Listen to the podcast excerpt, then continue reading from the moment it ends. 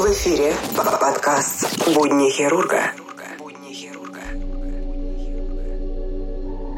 Всем привет! Вы слушаете подкаст «Нота Бена. Будни хирурга», четвертый выпуск. В данном выпуске я вам расскажу про советского хирурга, который удалил свой аппендикс сам, то есть сделал сам себе операцию.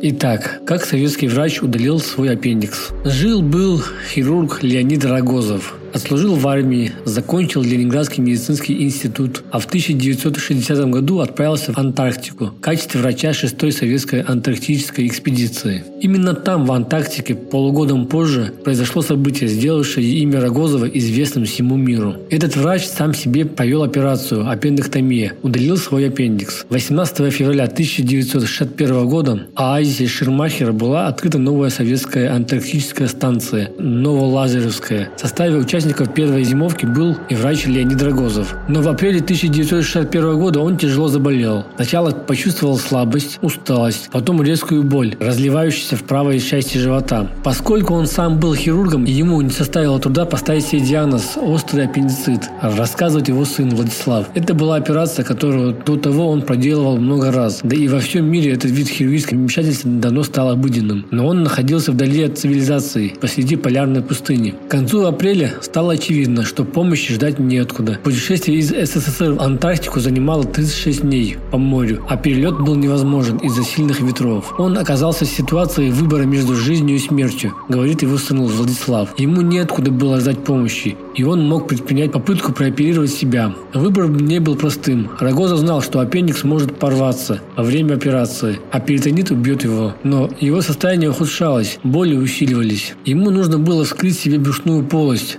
затем вытащить наружу кишечник. Он не знал, можно ли так сделать в принципе, рассказывать его сын Владислав. Руководству полярной станции пришлось запрашивать разрешение на проведение операции у Москвы. И если бы попытка Рогозова не увенчалась успехом, то советская антарктическая программа оказалась бы окутана дурной славой, а этого было никак нельзя допускать. Рогозов принял решение – лучше оперировать, чем ждать, собственно, смерти от перитонита. «Я не спал в эту последнюю ночь. Болела дьявольски», – писал Рогозов в своем дневнике. «Это почти невыполнимо но я не могу просто опустить руки и сдаться. Врач разработал детальный план операции. Два ассистента, его коллеги-полярники, должны были подавать инструменты, направлять свет от лампы и держать зеркало. Он очень тщательно все продумал, даже проинструктировал их, что делать, если потеряет сознание, как сделать укол адреналина и искусственное дыхание. Об общем наркозе речь, конечно, не шла. Доктор Рогозов мог применить местное обезболивание для того, чтобы сделать разрез брюшной полости, но дальнейшая операция должна была проходить на живую, чтобы голова хирурга оставалась ясной. Мои бедные ассистенты. В последнюю минуту я посмотрел на них. Они стояли в белых халатах и сами были белее белого. Я тоже был испуган, но затем я взял иглу с новокаином и сделал себе первую инъекцию. Каким-то образом я автоматически переключился в режим оперирования. И с этого момента я не замечал ничего иного, писал впоследствии Леонид Рогозов в своем дневнике.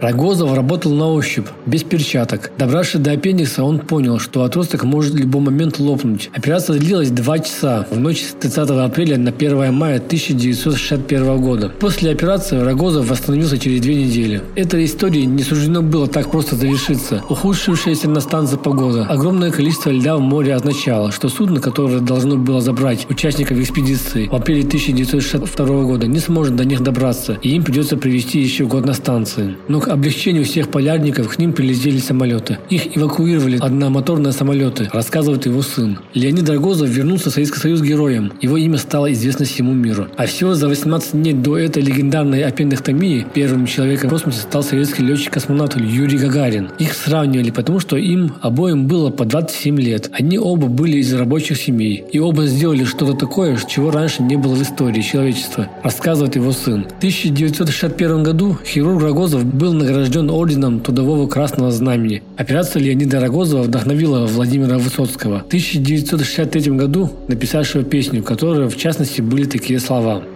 Пока вы здесь в ванночке с кафелем, моетесь, нежитесь, греетесь, он в холодном сам себе скальпелем, там вырезает аппендикс. Больше доктор никогда не был на севере. Поступил в аспирантуру, защитил диссертацию, работал хирургом в клиниках Ленинграда. На протяжении 14 лет заведовал отделением хирургии, лимфоабдоминального туберкулеза, не физиопульмонологии. Умер доктор Леонид Рогозов в 2000 году. Ну, на этой ноте я данный выпуск заканчиваю. То спасибо за прослушивание. Если вам понравился данный выпуск, ставьте лайки. Если есть какие-то вопросы задавайте в Инстаграме к последнему посту, либо в ВКонтакте группе. Всем мир, до скорых встреч!